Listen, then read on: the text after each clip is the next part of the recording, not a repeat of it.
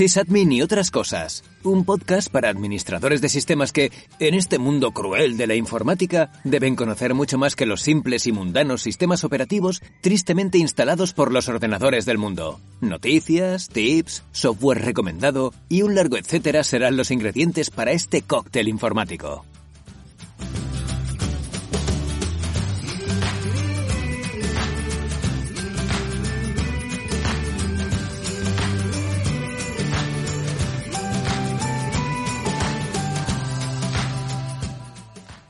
A todos y bienvenidos a un nuevo episodio, a un nuevo capítulo de Sysadmin y otras cosas. Venga, que esto empieza ya a coger nuevamente velocidad de crucero y seguimos grabando después de ese parón tan acusado que mencioné en el anterior capítulo.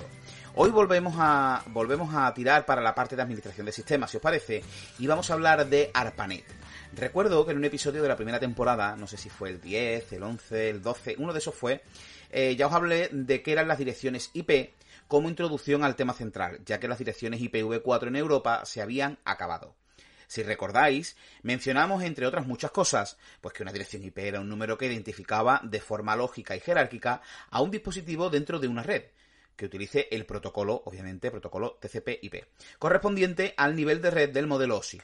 Después mencionamos, eh, como digo, otras cosas, ¿no? Pues como que podían ser de 32 bits, que son las direcciones IPv4, o de 128 bits, que serían las correspondientes a IPv6. También dijimos que encontrábamos estáticas, dinámicas y todo ese largo, etcétera, que si queréis refrescarlo o aprenderlo, porque puede ser que este sea vuestro primer episodio del podcast, pues os recomiendo que volváis a la primera temporada y escuchéis ese episodio que dediqué íntegramente a las direcciones IP.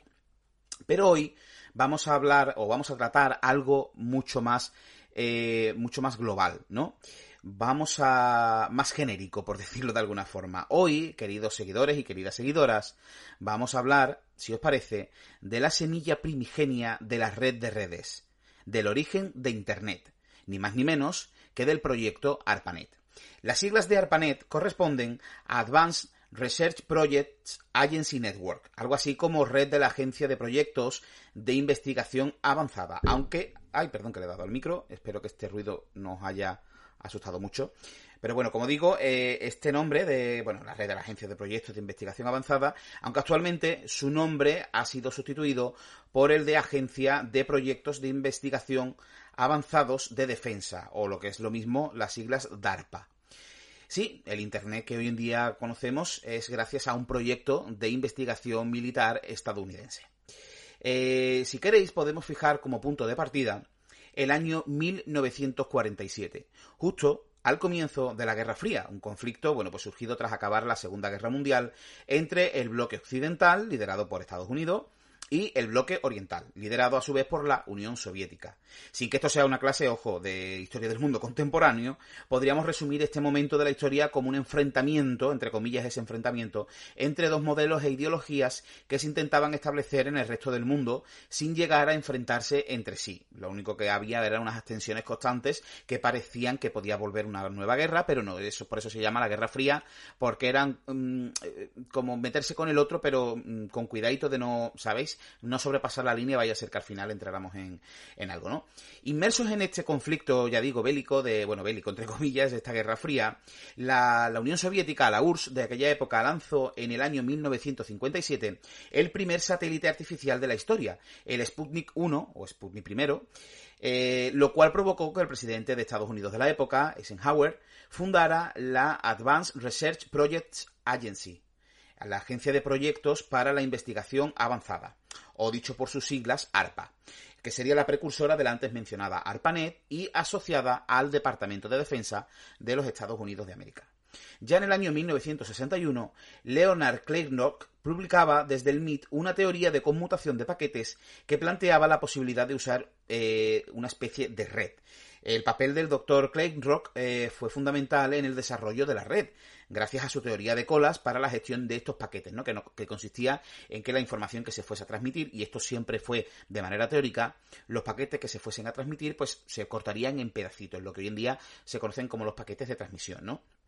Un año después, en el año 1962, el investigador norteamericano Paul Baran presentó un sistema de comunicaciones descentralizado mediante computadoras conectadas que resultaban inmunes a ataques externos. Aquí eh, se, ve un poquito reflejado eso de la Guerra Fría, ¿no? Pues si sufrieran algún ataque nuclear o algún ataque externo por parte de la URSS, bueno, pues que, que su red de comunicación de defensa pues no cayese, ¿no? Por lo que si uno o varios nodos resultaban destruidos, oye, pues los demás podrían seguir comunicándose entre ellos sin problema e incluso plantar cara a la amenaza que tuviese en ese momento el, el país. Eh, ya digo que esto no, no tiene pinta, o sea, no quiero que se convierta en una clase de historia del mundo contemporáneo. Seguramente esto de la Guerra Fría se puede explicar de una manera mucho más concisa o incluso más general, ¿no? Pero yo mm, solamente he querido para poneros en contexto un poquito, ¿no? Pero bueno, seguimos con lo nuestro y tenemos que irnos al año 1963 para encontrar la primera vez que se habló del concepto de una red de computadores propiamente dicho capaz de comunicar a los usuarios que se encontraban en distintas computadoras entre ellos. Fue planteado en una serie de notas que hacían referencia a una red galáctica, y me hace mucha gracia este concepto, además lo, llamaron así una red galáctica, eh, que lo escribió eh, Joseph Licklider, el nombrecito Licklider, o Ladder, no sé cómo se pronunciaría, de BBN Technologies. Es una empresa de servicios de investigación y desarrollos que fue fundada en el año 48 pues por Leo Beranek, por Richard Bolt y por Robert Newman, que eran profesores y este último Newman estudiante del MIT. De ahí la B de, de Beranek, la B de Bolt y la N de Newman, pues hacían esa empresa de la BBN Technologies, ¿no? Siguiendo esta línea de trabajo, en 1965 se consiguió conectar un ordenador TX2 en Massachusetts con un Q32 alojado en California mediante una línea de teléfono conmutada.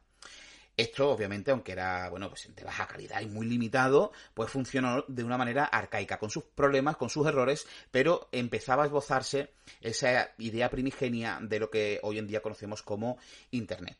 Esto hizo que el Departamento de Defensa de los Estados Unidos, pues, que era, todo hay que decirlo, reacio al principio a la idea de interconectar ordenadores, pues apoyará la causa para el desarrollo de esta red.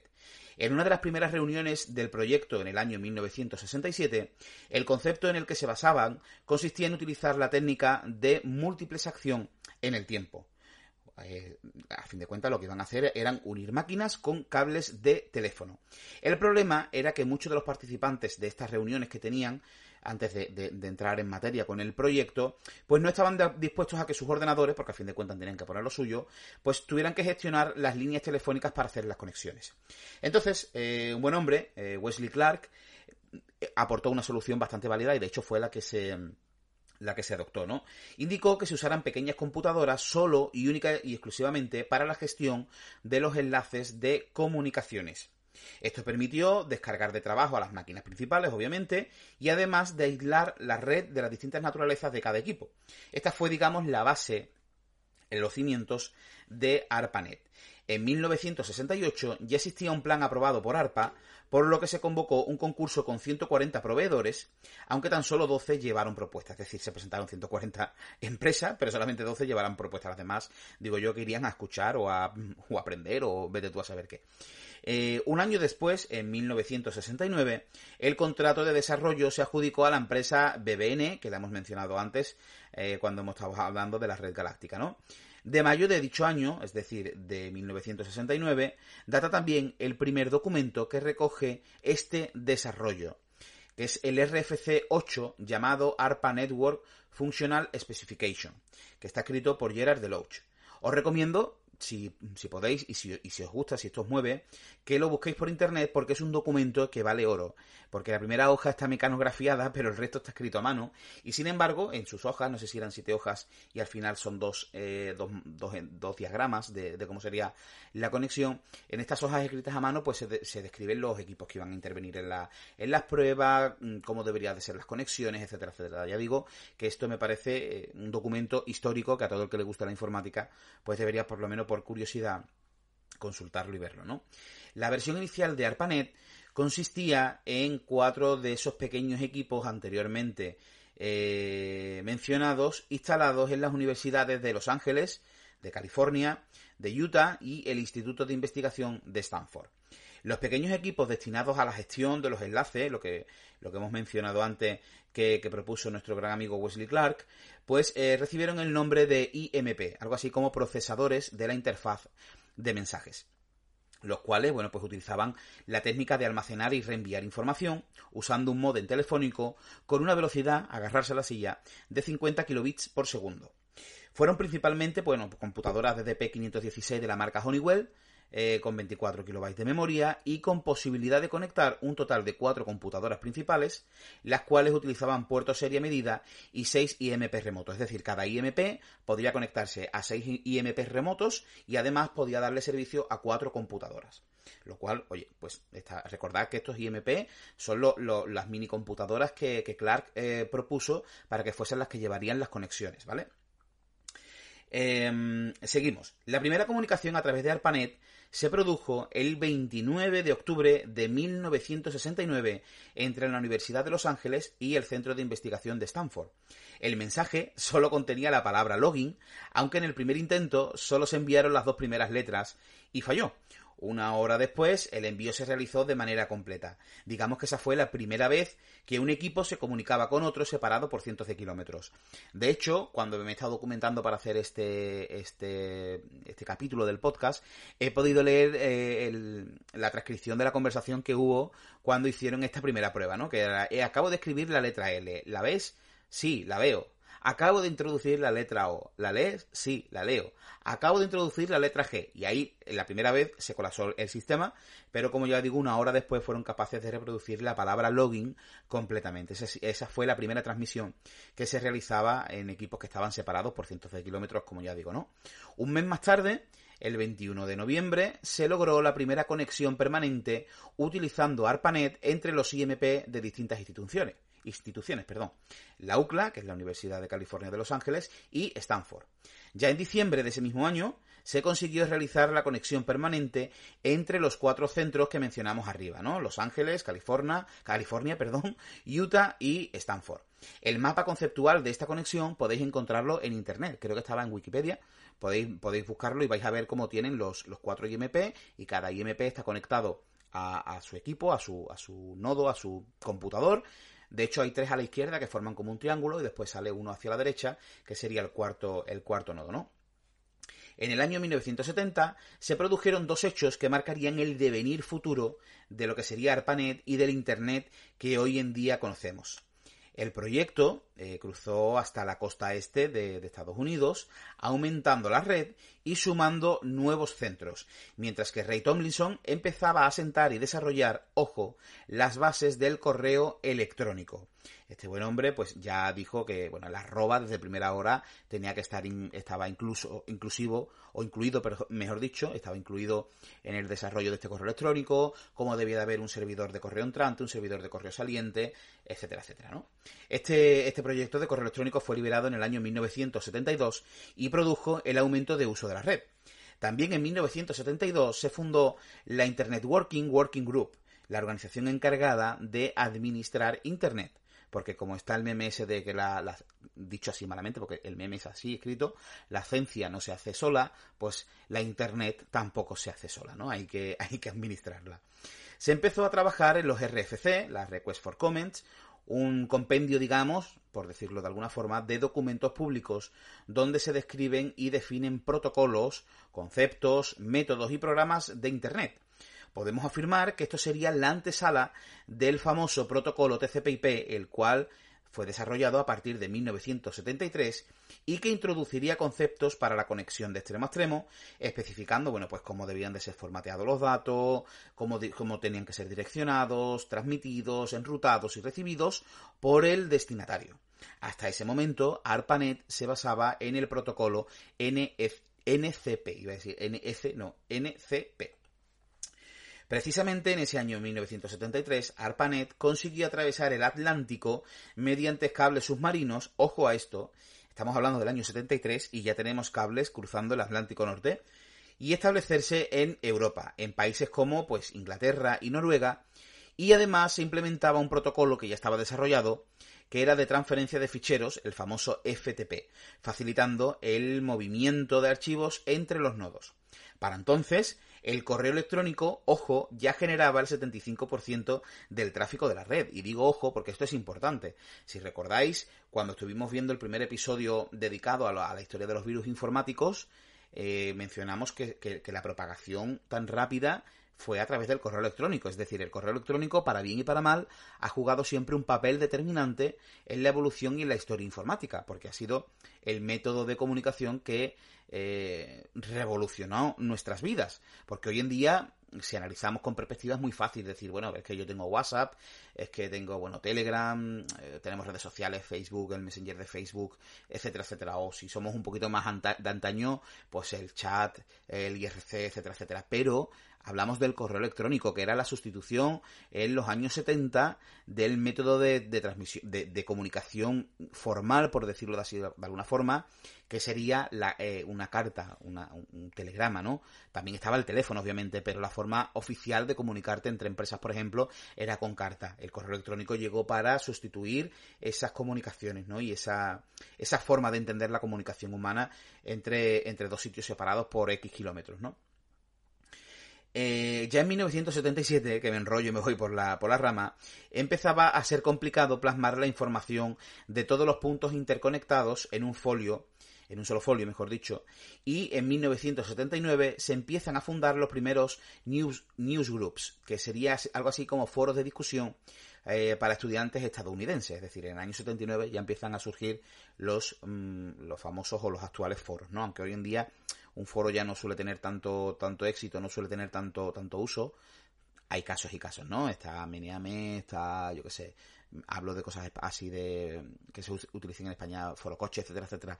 Pero a lo que voy es al, al, al, que hace unos años esto era la explosión del, del, uso informático, ¿no? Los foros, ¿no? Eh, pero claro, seguramente os estáis preguntando que cuándo surgió Internet tal y como lo conocemos hoy en día. Bueno, os voy a decir que es muy difícil marcar una fecha exacta que tú digas, oye, aquí a esta hora empezó el Internet. Pero podríamos indicar que fue aproximadamente en 1983 cuando se produjo el inicio de la migración de ARPANET al protocolo TCP/IP, año que, bueno, muchos libros y expertos de la materia pues usan como referencia para sentar el punto, eso sí, el punto de partida. El Departamento de Defensa de los Estados Unidos bautizó este movimiento que digo de la migración de ARPANET a TCP/IP como la red ARPA Internet, que esto obviamente pues ha derivado en el nombre de Internet. Aún así, ARPANET, ojo, no desaparece hasta el año 1990. El 12 de marzo de 1989 eh, aparece en escena un gran amigo, Tim Berners-Lee, que está considerado el padre de la World Wide Web, el, padre de, Internet, ¿no? Tal como lo conocemos en los portales web que conocemos. El cual describió por primera vez eh, el protocolo de transferencia de hipertexto, lo que daría lugar a tres nuevos recursos que expandirían mucho más el universo Internet. Eh, definió el HTML, el protocolo HTTP y un navegador web, un programa capaz de interpretar ese HTML y ese protocolo HTTP y mostrarlo en pantalla. En diciembre de 1990 estableció la primera comunicación entre un cliente y un servidor utilizando el protocolo HTTP. Eh, un año después, en 1991, se anuncia públicamente la World Wide Web, cuyo primer servidor se encontraba en el CERN, que para el que no lo sepa, pues el CERN es el Centro Europeo de Investigación Nuclear, donde Berners-Lee eh, trabajaba. En 1993, la WWW, la World Wide Web, o 3W, se liberó para que todo el mundo pudiese acceder a ella. La difusión fue tal que el número de servidores web pasó de 26 en 1992 a 200 en 1995.